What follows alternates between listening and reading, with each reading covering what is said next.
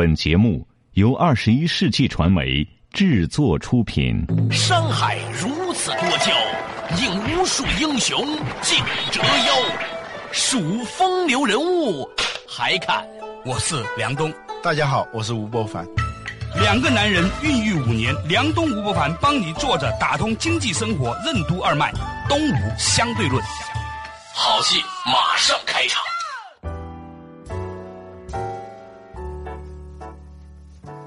作者打通经济生活任督二脉，大家好，欢迎收听东吴相对论，我是梁东，对面的依然是二十一世纪商业评论发行人吴伯凡，老吴你好，大家好。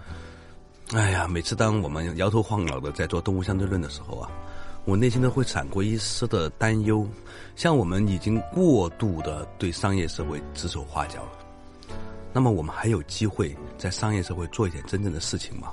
事实上来说，我常常在一些公司里面发现那些很沉默的人，似乎一点都不能说话的人，但是他就构成了这个公司的灵魂。在饭桌上，往往也是那些不怎么说话的人，构成了整个这个饭局的这个最终的气场，因为他们会在最后点评两句。你有这种发现吗？嗯，就是内向和外向的问题啊，沉默和聒噪，沉默和聒噪呢？这个聒噪啊，多少有一点。导向，嗯，有点导向，就是说沉默与强分享吧。外向和内向的比较专业的解释，就是它是一个，就是心理上的一个档位，就是挂档啊。嗯，呃，那个外向的人始终是把自己挂到那个让外面适应自己这样一个档位，而内向的人呢，他总是挂在让自己适应外面。比如内向的人，他遇到一些变化的时候，他常常是。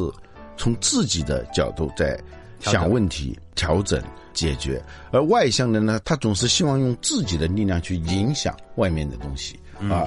外向的人，他的快乐来自于外在的人的肯定；内向的人，他的快乐来自于内在自我的肯定。说到这个东西的时候，有一个专门的概念，嗯，叫做情绪福利。实话真讲，有一种病症，你听说过没有？其实是一种心理疾病，叫心快症。心是。欢欣鼓舞的心，嗯，快就是快乐的快，心快症，他就整天的就是那种特别高兴，不是什么事情他都不能影响他快乐的心情。啊。啊！过去农村说，呃，说这个人懒，油瓶倒了都不扶，嗯，这个心快症也有点这种，就是什么样的坏状况都不能影响他的好心情。他不会因外界的任何危机性的东西、任何威胁性的信息和状况、任何危机都不能改变他的那种快乐的心情。这是一种很可怕的病，你知道吗？是吗？嗯，我们都说要正能量，正能量，它是过度正能量了。你做人也好，做公司也好，你一定要面对好多坏消息，你要对它进行处理的。嗯啊，你要去应对的。他不得了心快症的人，他不认为任何东西是个坏的。他跟那个抑郁症啊，正好是两个极端。对，抑郁症是好事儿，他也觉得挺忧郁的啊。对，就什么样的好消息都不能够让他呃兴奋起来。嗯，他那是什么样的坏消息都不能让他冷静下来。这个心快症，当然这是一种罕见的心理疾病啊。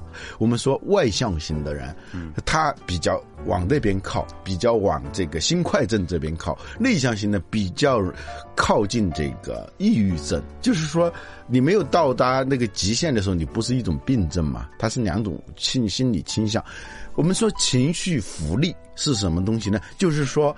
就是那个池塘里头扔好多那个葫芦，嗯，摁下去一个，上来一个，恨它始终你是把它按不下去，你个手一松开，它又浮起来了，像那个软木软木塞在那个水面上，你是按不下去的。嗯，它的浮力很高，或者说死海里头，不像我们旅游现在有去死海，呃，它由于是一个封闭的海，使得它这个水分蒸发以后盐度很大，盐的。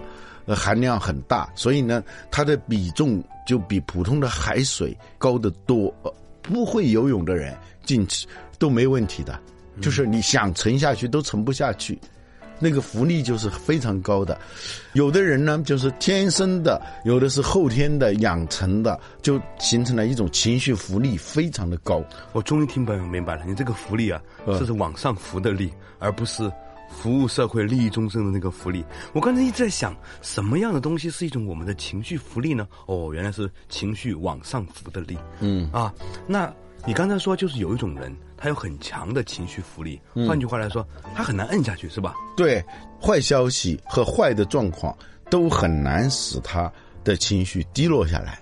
中国神神话当中讲的一种，有有有一条河叫弱水，嗯，弱水三千，呃，是虚弱的弱啊，弱啊水。不是那个弱，啊不是如果的那个弱，是虚弱的弱，是吧？这个弱水的特点是什么呢？它是浮力特别特别的小，嗯，红毛都那个浮不起来，浮不起来，比重很小了。很小了。就是说那条河你是过不去的，就是它浮力太小了，羽毛都浮不起来的，就浮力是最低的。只只能顺着河床走下去了。如果它不不是太宽的话，对吧？你就捏着鼻子，就在下面走过去不就完了？我听过当年一个故事，是你给我说还是给谁给我说的？嗯说霍元甲，它不会水嘛，对呀、所以他当时他掉到海里的时候，掉到那个河里的河河里的时候他就抱着一块石头嘛，它就抱着一块石头走过来的嘛。对，沉河底然后走过来嘛。对，所以因为他这样才会有方向感，他可以走嘛。如果所以我说的就是那个弱水啊，啊要过去呢，你就别想游过去，你就走过去。嗯，对，这个例子很有意思啊，就是说，为什么霍元甲他掉到水里头，他很聪明，他抱着一块石头，能让他有一个方向性。如果他没有不抱着那个石头，他是飘来飘去，他就马上失去方向性了。嗯，当然，那河不宽，他总是要往浅的地方走，他抱着那块石头在里头憋口气，他最后他走上来了。嗯，他他不会游泳是吧？就浮力并不一定是好事儿。啊啊你看怎么用是吧？啊，一个好的领导者和一个好的销售员，他的情绪福利到底是多少才算好呢？对，稍事休息一下。嗯今天呢，我们讨论的话题，我们要很清楚的知道，每一个人都有他的情绪福利点。嗯有些人呢，福利比较大，什么事儿呢都能够把情绪飘在上面；有些人福利比较小，什么事儿呢都不能把情绪沉下去。呃，好消息都能让他很抑郁啊，所以呢，如果你不知道人每个人都有不一样的话呢，你可能真的很难了解自己。呃，格物致知，你把人分成各种的这个格子的时候，你就知道大概你在哪一格里面了。嗯定位啊，一个定位。那个啊稍事休息一下，马上继续回来。坐着打通经济生活任督二脉，你的情绪福利将会决定你的工作状态。为什么说公司里沉默的内向者，往往却成为了公司的灵魂人物？什么是情绪福利？情绪福利是越高越好吗？什么是心快症？为什么说心快症是一种心理疾病？欢迎收听《东吴相对论》，本期话题：有限度的乐观。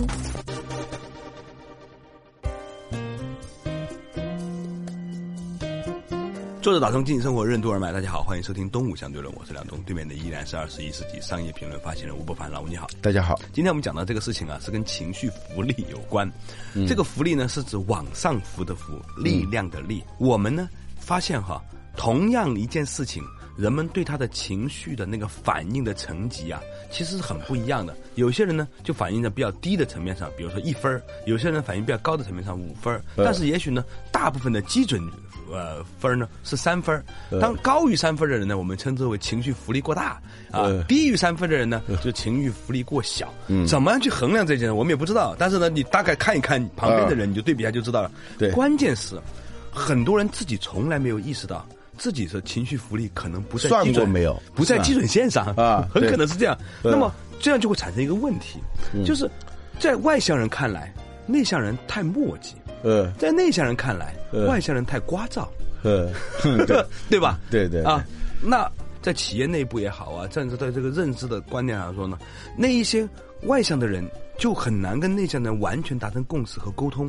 但其实这两种人各有各的用处。对于我们个人来说呢，你应该调整好一个适当的情绪福利的值，在面对你的工作，呃，而不是这个朝两个两个极端走。两个凡事，呃要不然呢就凡事都开心，要不然就是凡事都郁闷，呃这两个凡事都不对。就是有抑郁倾向的人啊，他听到好消息的时候，你知道他是怎么反应的？嗯，他会觉得我的好运气快用完了，原来我是一个忧郁症的人，你知道吗？呵，当你说到这个事情的时候，我发现我是个抑郁症的人。这个倾向，啊你你我有这个倾向你是这种反应吗？对呀、常常有很多的好好东西来的时候，我会问他开心不起来，他是觉得坏了，我这个运气又又又用或者说消耗了一点。或者说把这个好东西给我的时候，我就想，我值得吗？我配吗？因为获得了这点好的，我将来就意味着命运要给我一个更大的一个坏的。我有时候会这样想，呃所以这个世界上分三种人：一种情绪福利很高的人，一种情绪福利很低的人，还有一种人家都以为他的情绪福利很高，但其实自己觉得自己很低的人。呃我是第三种人。呃，好多喜剧演员、相声演员，好像乐哈哈的，以那个欢笑为职业的那样的人，好多都是抑郁症别贴标签了。啊。这我我是一个很容易受受心理暗示的人了，你知道吗？呃，说的再通俗一点，就是说一杯水的半杯水的比喻啊，其实情绪浮力高和低的人。他的差别就在这里头。对当他一杯水他喝了剩半杯的时候，情绪浮力高的人说：“我还有半杯水。”那个就是很很高兴啊，就是和我还有半杯水。情绪浮力低的人，同样一个事实，我只剩下半杯水了。吃葡萄的时候是你是挑好的吃，还是挑坏的吃？呃，如果是一个情绪福利高的人，挑最坏的吃起啊，他会这样解释：我吃的一颗比一颗好。嗯，那如果强迫他从最好的吃，他会这样说：我吃的每一颗都是这里头最好的。所以不管是哪种顺序，啊对于乐观的人，他怎么他都能高兴。对对，如果是就反过来是一样的，总有悲观的理由，总有乐观的理由。这个甚至跟生理结构可能也有关系，就是天性、遗传呐、都有关系。有的人他就高兴不起来啊，就福利太低。通过心理学家研究以后发现，就是在很多领域，比如说做一个领导者，做一个优秀的销售员，他到底是需要一种什么样的配比呢？极高的情绪福利是不是好的呢？不是这样的。意志训练啊，那些成功学啊，基本上是一个模式，就是用各种样的就强制性的和半强制的手段，让你的情绪福利达到顶点，就是啊，每天就举着拳头，好，很好，非常好。你看那些饭馆门口，早晨和中午的时候都把那些服务员叫过来做那个培训嘛。啊，就是这个稍息立正，然后就是那些口号都是举着拳头，最后都是好，很好，非常好，这让大家的情绪高昂起来啊！这基本上是这样一个模式。然后回到家里呢，每天早晨起来要让自己对着镜子说：“我是最棒的，我是最棒的，我是最棒的，好吧？”他为什么要这么做呢？认为一个人的情绪福利越高，他就越容易成功，他是这样一个一个套路。事实上不是这样的，当一个人情绪福利越高的时候啊，他越容易为这种课程买单，倒是真的。你你认真想想，是不是这件事情？呃就是你嗨的时候，你就觉得说买这个有意思嘛。嗯如果反向操作，我让你觉得你现在很糟糕、很悲催，你还会去买单吗？你不会买单的。你知道他们的商业模式是什么？他就是先学三天课程，学到把你的情绪福利给调动起来以后，然后说你可以交钱，可以不交，就是说没有达到效果的就不交钱。嗯。达到效果了就交钱，他通过这种催眠法、这种自我暗示，让你自己都觉得自己非常好、非常有效果，你愿意去交钱，自愿去交钱，不仅自愿去交钱，还给你一个任务，你去感召他人，感召他人，把别人说服来参加这个课，这才是证明你能成功。这这个产品设计多伟大呀！啊，对，所以他就是好火锅自己会说话，好产品自己会行销，你知道吗？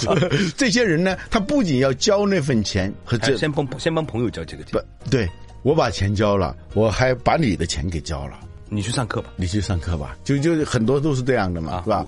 这种方式，它是一种什么呢？就是麻醉麻醉品嘛，催眠嘛，催眠嘛。这个其实是毫无用处的，可以说是毫无用处的，因为它在那个地方把你的情绪调动起来。你过后，我们以前节目里头讲的，过后你反而没有这种药麻醉剂的时候，你的生活失去动力。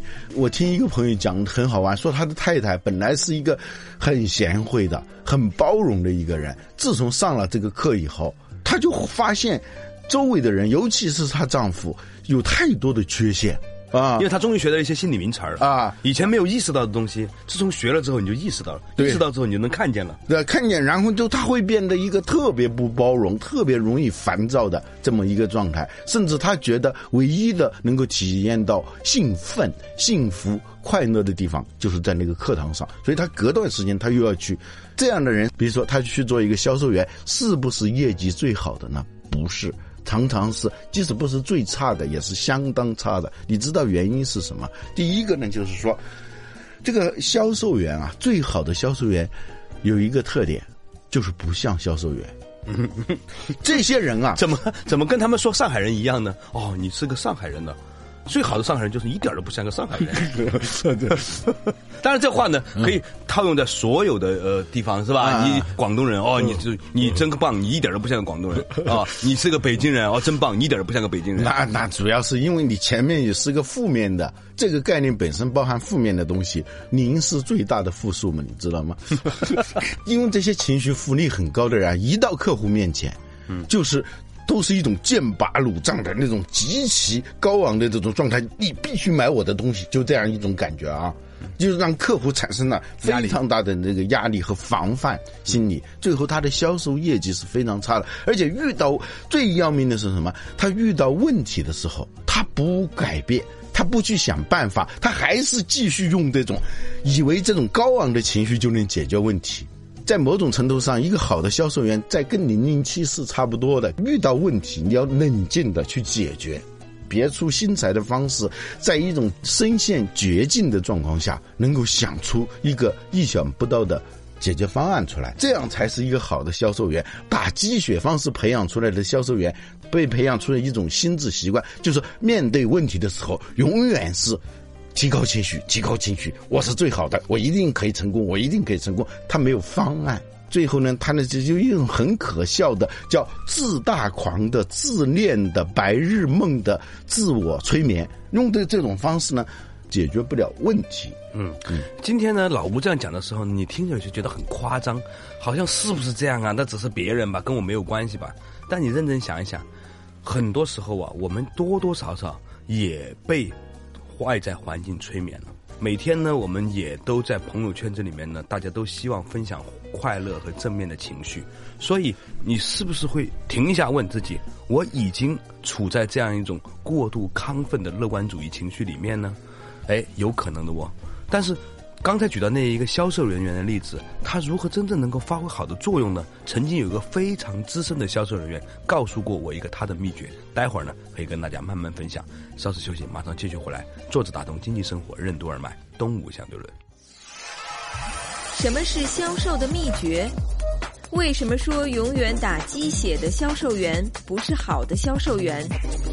情绪福利过高的销售员有怎样的弊端？如何在乐观情绪和悲观情绪中寻找平衡？欢迎继续收听《东吴相对论》，本期话题：有限度的乐观。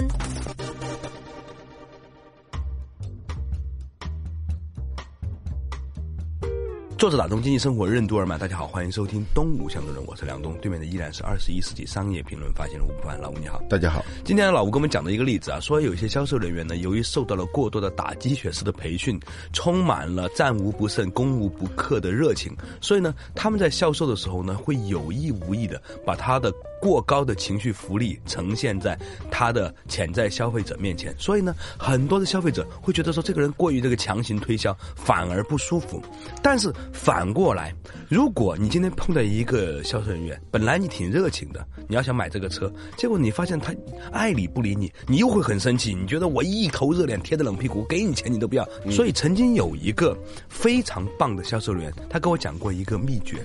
他说：“你知道吗？本质都不是你的情绪高还是低，而在于你是不是能够和你的消费者同频共振。真正优秀的销售人员就跟顶级的演员一样了。嗯，他自己在内心。”心里面已经可以控制自己的阀门，一档到五档，当当当当当。嗯，这个是很兴奋要来买车的朋友。嗯，他呢很热情的跟你分享对这个车的热爱。嗯，然后呢，酒逢知己千杯少。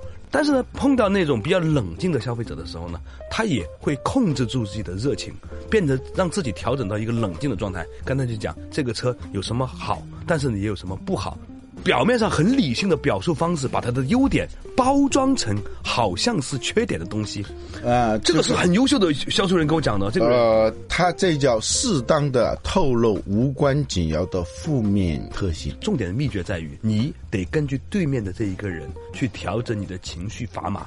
对这些永远给自己打鸡血的这种销售员，他最大的问题是，他对对方是没有感知的，他只始终是以不变应万变，这叫我执嘛。呃，他永远想用自己的这个高昂的情绪去带动别人。实际上，比如说他其实是有一些技巧的啊。你说做到同频共振，比如说，首先第一步要表现出不行，你装都要装出自己并不是拥有权利的。嗯，很多领导对这样一种技能啊是非常擅长运用的。比如说一见面的时候，那种巨星级的 super star 的这这一种，不管企业家什么，就是真正的这种大佬级的。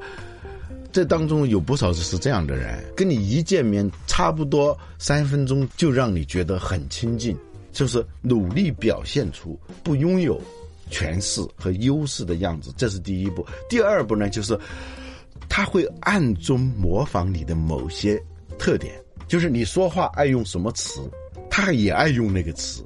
他发现你的偏好是什么，他不动声色的去。悄悄模仿，但是他又不露骨，就让你觉得你的这种东西是一种拥有优势和权势的这种感觉。暗中模仿你的某一个动作、某一种语调，这是一让你产生熟悉感。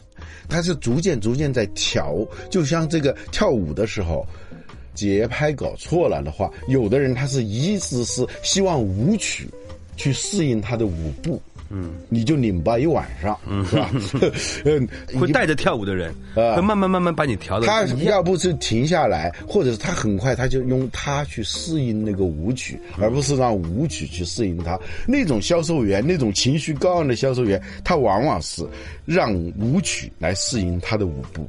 情绪浮力过高是有害的。当然，在这个调查和研究发现，它有个配比，就是。悲观的、乐观的、外向的和内向的这两种，在我们的情绪当中都存在。那么配比是多少呢？大致是一比三，就是这个外向的、乐观的这个成分占占百分之七十五，悲观的、警醒的，呃，甚至有一点点抑郁的这种倾向的啊，就占百分之。二十五就四分之一，这样它会形成一个什么问题呢？他是相当的乐观的啊，但是他遇到问题的时候立即就会内省，但他始终要保持这样一种乐观的这种外向的这种基调。遇到变化，他有一个自我调节的这样一个功能，这才有你说的这个同频共振，要不然他是永远做不到同频共振的。嗯，我们对自己的情绪。是不是有一种随时随刻的觉察力呢？有很多人叫不知不觉，他从来就没有觉察过自己情绪是变化的。有些人叫后知后觉，过一会儿他就知道啊，刚才我过了。嗯，有些人呢就当知当觉，当下就知道了。更重要是先知先觉。嗯，啊，我们是不是能够很好的？发现自己的情绪点，觉察到自己的情绪点，然后呢，很好的可以控制自己情绪点。情绪呢，这可能是一个幼稚的人和一个成熟的人之间很大的区别。其实是一个什么问题呢？就是我们要要学会这样看自己。你有两个我，一个是作为体的我和作为用的我。简单的说，看过木偶戏啊，那个木偶前面的那个。他怎么动是取决于后面的那个提线的人，提线的那个人啊。别人看到的我们其实都是那个木耳。嗯，这个呃，提线的是谁呢？提线的有很多时候是一个看不见的手啊。那个看不见的手常常是我们的长期形成的各种习惯、各种障碍。我就是从上次我们节目讲的，本来你不想咬人，你们家的狗却咬了人。嗯，别人当然看到的是你咬了人了，要不呢是被那个看不见的手这个情绪不自觉不自察的那个提线人在操纵，要不呢是由我们自己的那个那个我来操纵。就是你突然意识到我现在的我不是真我，就抽身出来看自己现在的这个样子，你作为自己的提线人，嗯，你就会得体的多。当然了，刚才是一种，就像我们学骑自行车的时候是很笨的了，到一定时候人车一体，那那样一种状态，就是作为提线人和这个木偶之间，它变成一体了，那是最好的了。你的行为逐渐逐渐的就会变成一个很得体的，不作不死啊。他刚开始他作作了以后，他过后都是明白的，但是他不能够在同一时间达到。能后知后觉都不错了。很多人是一辈子都不知不对对觉。对，但后知后觉得刚才我太太失态了对，哎，太不得体了。他还能意识到这一点，但是没有用嘛，效果已经造成了。就怎么从后知后觉变成当知当觉啊从当知当觉变成先知先觉，嗯，这个东西呢是一个需要训练的过程，嗯，那这个话题呢可以以后再慢慢跟大家分享。不过今天我们跟大家提到的话题就是，每一个人都要很清楚的意识到，我们的情绪福利都是有不同等级的。我们在什么时候能不能够有意识的把这个情绪福利的档位挂在合适的位置，是要因应对面的这样的一个受众，你是否能够和他同频共振？因为只有当同频共振的时候，才会带来传播，才会带来交流，才会带来欢欣鼓舞。那么，当我们能够很好的控制并且调节自己情绪福利的时候，你就变成了一个能够觉察自己的人。从后知后觉变成当知当觉，变成先知先觉，其实是需要经过很多的训练和努力的。我们有他花了太多时间去训练自己开车，你有没有训练过自己去开自己的情绪去的车呢？好了感谢大家收听今天的动物相对论我们下一期同一时间再见。